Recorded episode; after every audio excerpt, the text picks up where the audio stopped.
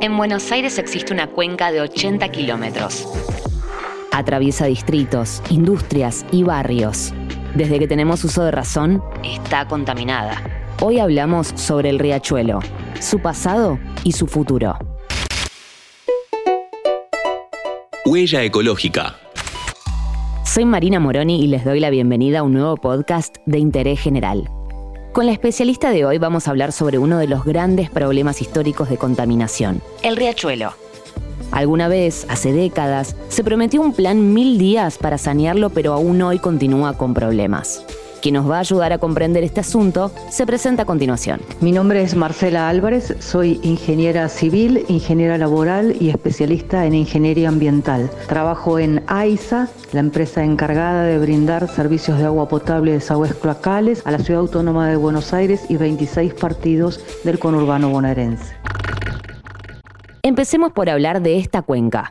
La cuenca Matanza-Riachuelo es una cuenca altamente contaminada por cuestiones antrópicas desde hace muchos años y la recomposición del ambiente de esta cuenca en todos sus componentes, aire, suelo y agua, forma parte del PISA, el Plan Integral de Saneamiento Ambiental que lleva adelante ACUMAR por manda de la Suprema Corte de Justicia.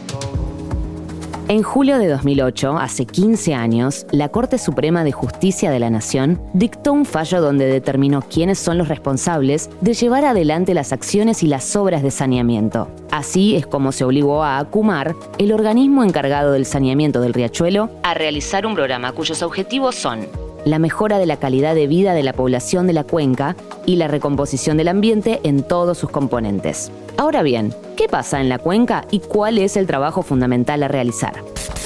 La contaminación del riachuelo afecta de manera directa la calidad de vida de los habitantes de su entorno, fundamentalmente en aspectos de salud. El riachuelo, como cualquier otro cuerpo receptor, puede ser saneado. Eso requiere de una cantidad de acciones concurrentes y conducentes, siendo la primera y fundamental comenzar a eliminar las fuentes de contaminación directa.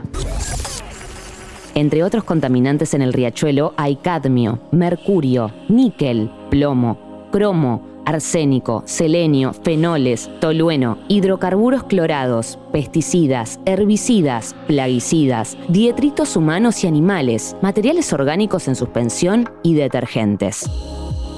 El 80% de la contaminación que afecta al riachuelo proviene de materia orgánica cuya procedencia es de origen domiciliario. Es por esto que AISA también dio inicio a la obra de infraestructura cloacal más grande de los últimos 70 años, llamado el Sistema Riachuelo. ¿Qué es?